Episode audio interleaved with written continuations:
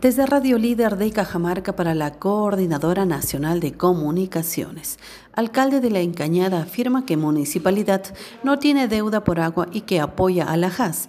Tales declaraciones las emitió en respuesta a la denuncia de la tesorera de la JAS de dicho distrito, Carol Vázquez.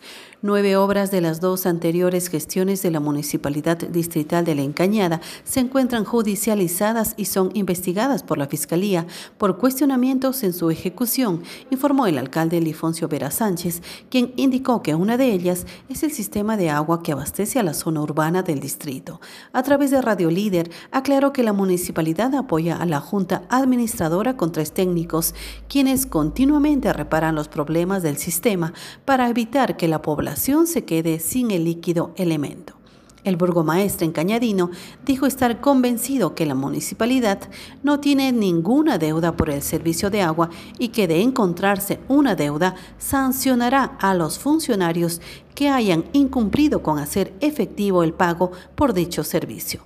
Desde Radio Líder de Cajamarca para la Coordinadora Nacional de Comunicaciones, informó Cecilia Machuca.